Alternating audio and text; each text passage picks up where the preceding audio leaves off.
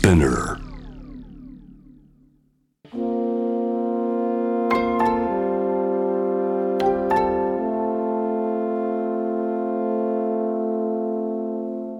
これは誰かの本当の物語。あなたの本当の物語。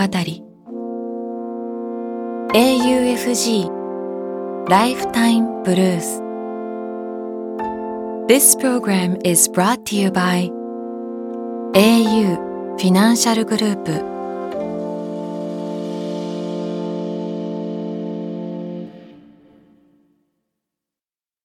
今日一人目のライフタイムブルース1964年群馬県生まれ群馬県でパートの仕事をする彼女の本当の物語。お気をつけて。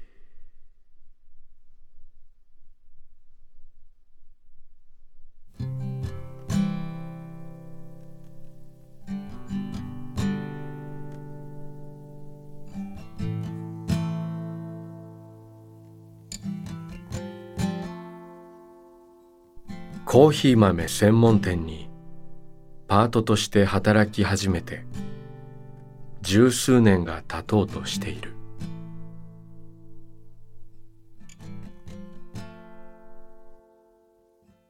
勤め始めて一年くらい経った頃に東北で大地震があった。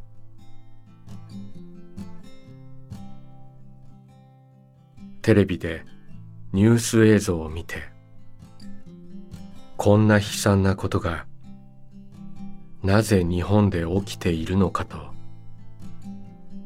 胸が痛くなり悲しかった。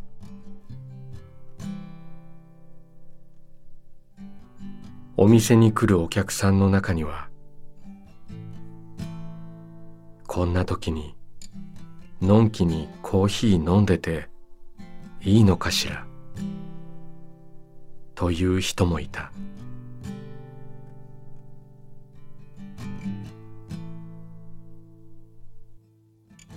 いろんなことに思い悩みながらも無事に生きていること。自分の家に帰れることの大切さを思いながら私は来てくれたお客さんが店を出て行くときにはお気をつけて、と、その背中に向かって言うようにした。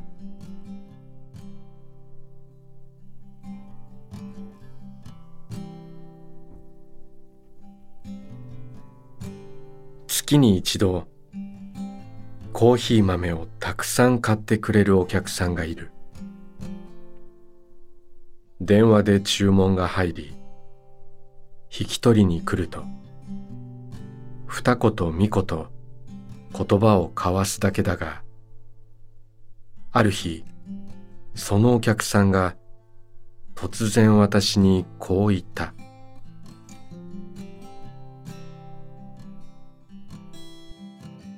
ここの店員さんはみんな100点の接客だ。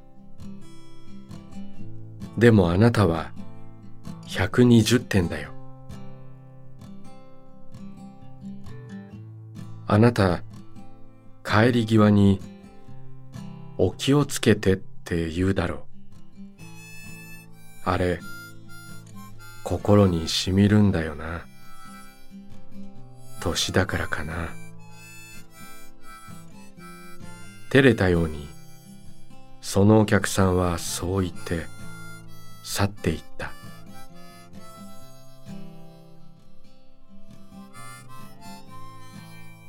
私は今年60歳になる。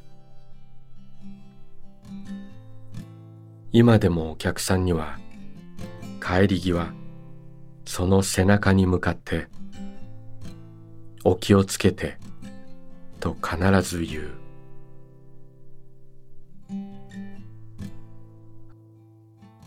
ありがとうございます。お気をつけて。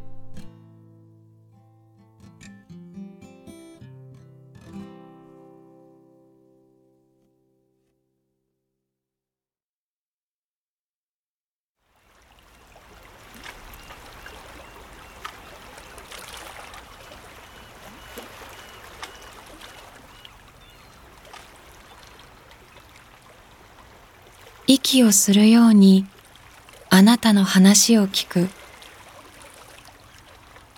AUFG ライフタイムブルース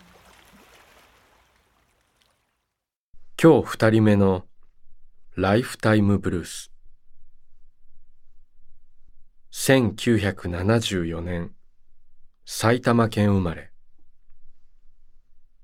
建築事務所を経営し週に一度三輪自転車で駄菓子屋を開いている彼の本当の物語。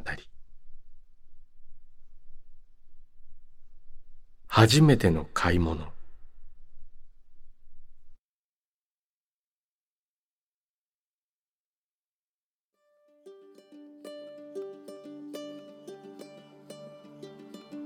友達4人で来てくれた小学校低学年の女の子たち。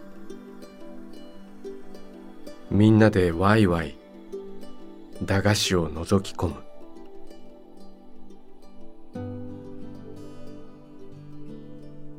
一生懸命に選んで50円とか30円とか買ってくれたのだが一人だけその女の子は手に取っては箱に返しの繰り返しだった。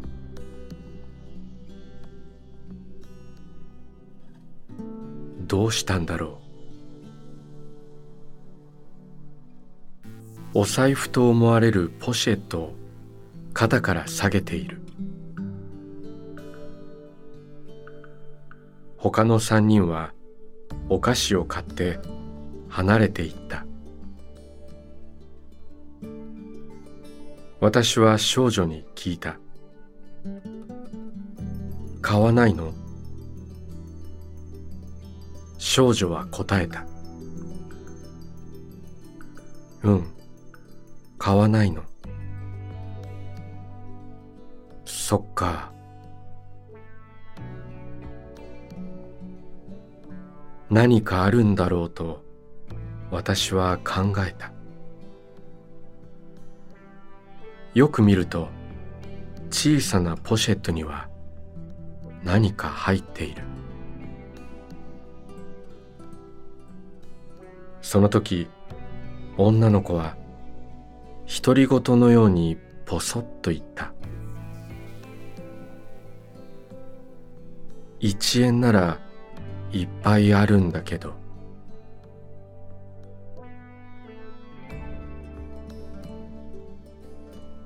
おじさんはそうだったのかとなんだか笑顔になってしまった。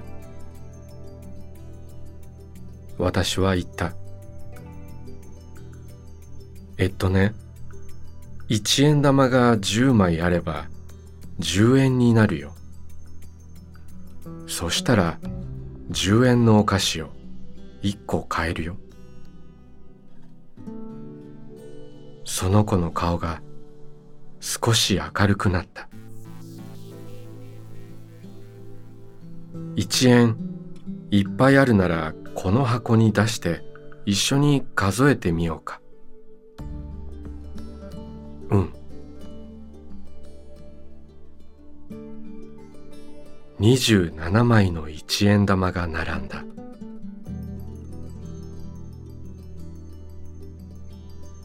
10円のお菓子が2つか。20円のお菓子が1つ買えるね。うん。でもその子がそれとなく何度も手にしていたお菓子は30円だった。あと1円玉3枚で30円になるね。何か買う？その子は迷いに迷って大人気の10円の当たり付きグミを2つ買った。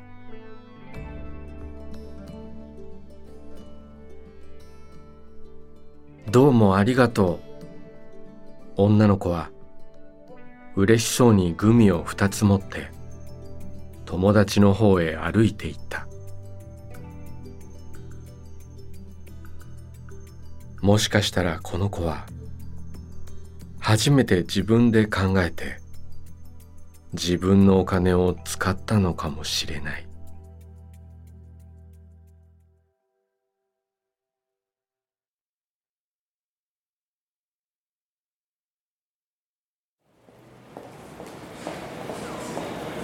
あなたの物語に耳を澄ます。AUFG ライフタイムブルース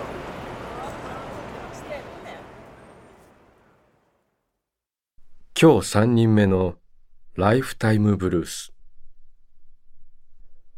1968年兵庫県生まれ。兵庫県で作業所に勤務する彼の本当の物語。バンカラ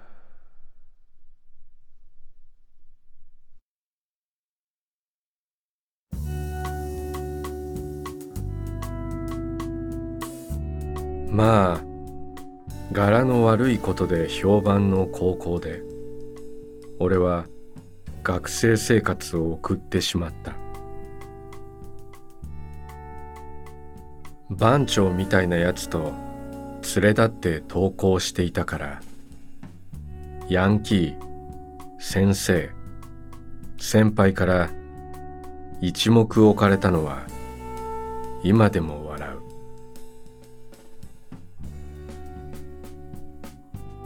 卒業間際に同級生から「お前実は普通のやつちゃうん。ビビって損したわ」と言われたのも笑える思い出だ。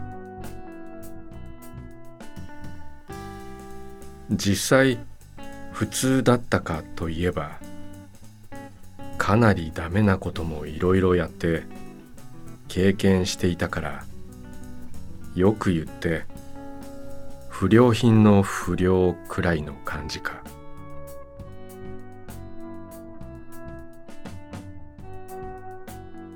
卒業生には超有名なお笑い芸人プロ野球選手とバラエティーに富んでいる。私もいつか錦を飾ってみたいものだ。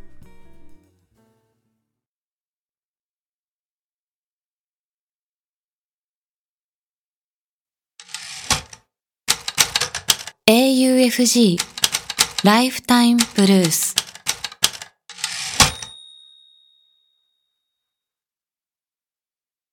今日4人目のライフタイムブルース1978年栃木県宇都宮市生まれ。東京で自営業をする彼の本当の物語。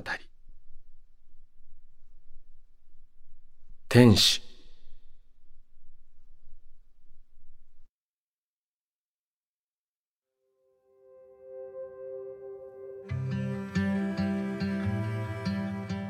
運送や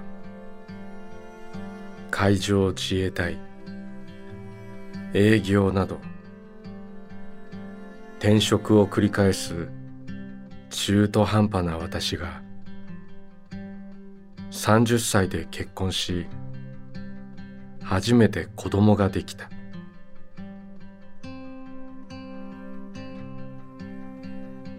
さまざまな仕事を掛け持ちしなんとか息子のために一生懸命頑張ろうと思っていた。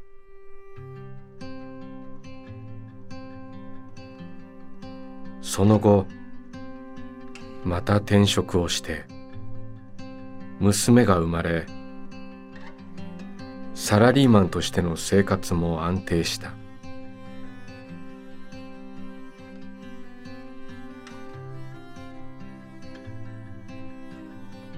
長男に知的障害があることが分かった。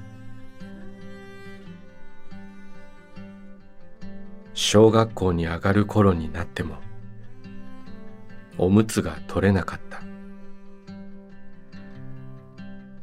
けれど息子は感情表現が豊かで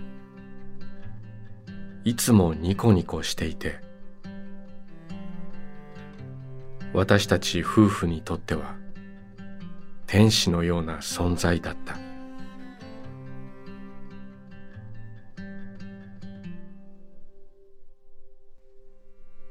しかし天使のような彼がこれからこの社会で生きていけるのだろうか。息子はあまりにも繊細だから心配だった。彼の自立について思い悩んだ。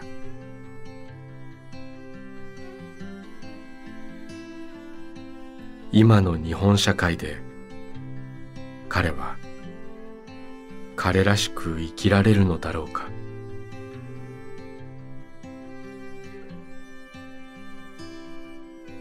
この国は障害者が働くにはあまりにも選択肢がなさすぎる。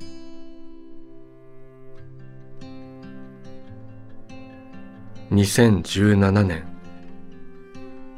私は会社を辞めて起業する決意をした。私は障害のある人たちの就労支援事業所を開設した。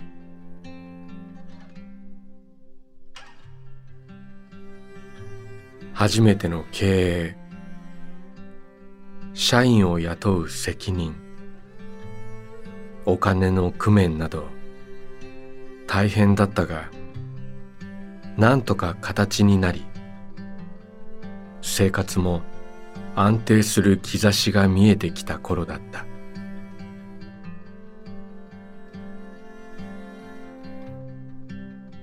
日曜日の朝だった。パジャマのまま私が一人リビングでくつろいでいると寝室から妻の叫び声が響いたパパ、来て。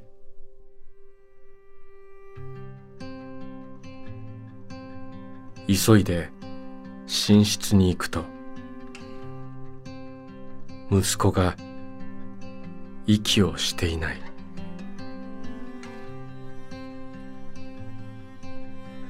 心臓マッサージ、人工呼吸を繰り返すが、意識は戻らない。救急車を呼んだ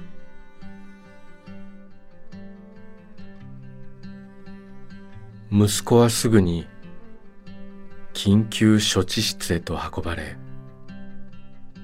パジャマ姿の私と妻と長女は待合室に残された。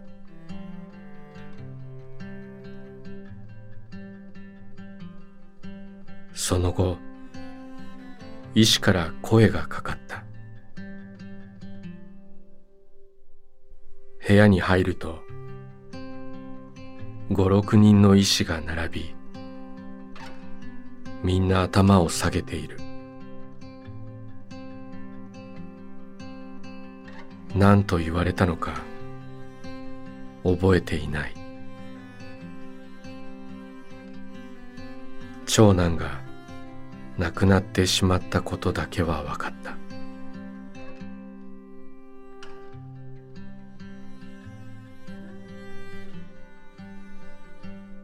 手術台にポツンと横になり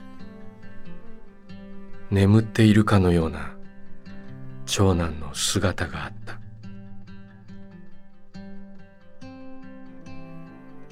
私たちは何度も何度も名前を呼んだ。体を抱きかかえた時とても冷たくなっていた。私は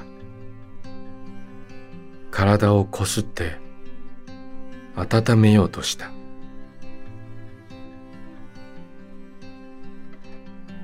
悲しくなかったかな？苦しくなかったかな？いろんな思いが巡った。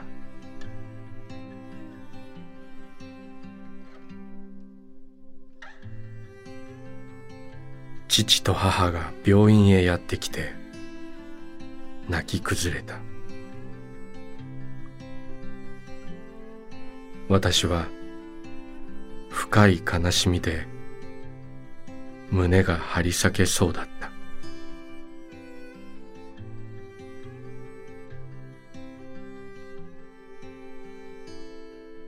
私と妻と娘はパジャマ姿のまま病院の外に出た。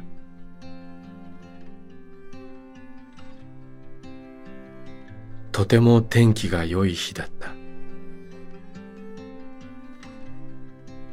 桜が満開だったが涙で目の前は霞んでいた。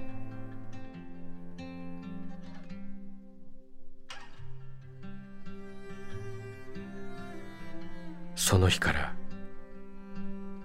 もうすぐ4年が経つ。息子のことを片時も忘れることはない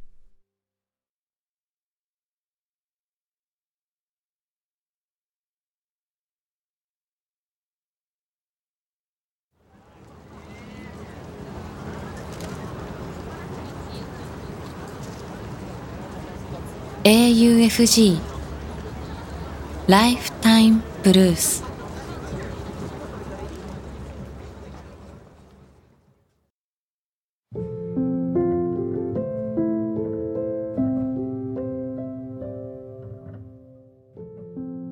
AUFG ライフタイムブルース」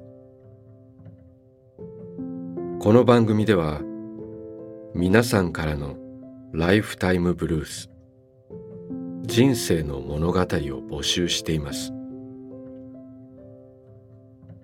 短くシンプルで構いません。あなたがちょっと書いてみようかなと思ったことを番組ホームページの投稿欄に書いて送信してください。物語の条件は事実であること。ただそれだけです。あなたが体験したこと。目にした出来事。家族友人動物の話旅の思い出など。あなたが今語りたいこと誰かに伝えたいことを自由に書いて送ってください。今まで物語なんて書いたことがないという人も心配はいりません。LINE やメールをするようにまず一度書いてみてください。送られた物語は必ずすべて目を通します。そして皆さんからの物語を毎週番組で紹介します。応募方法詳細は番組ホームページを見てください。ライフタイムブルースそれではまたここでお会いしましょう。小田切ジョーでした。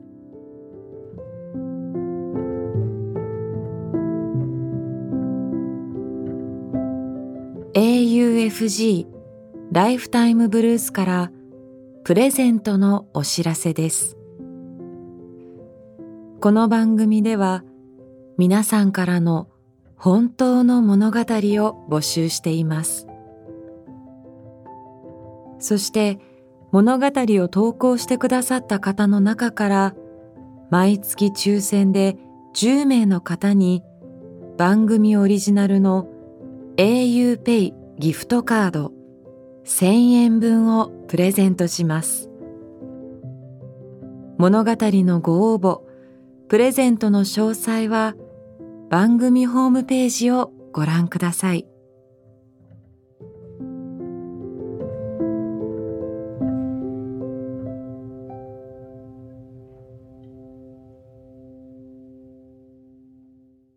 AUFG Lifetime Blues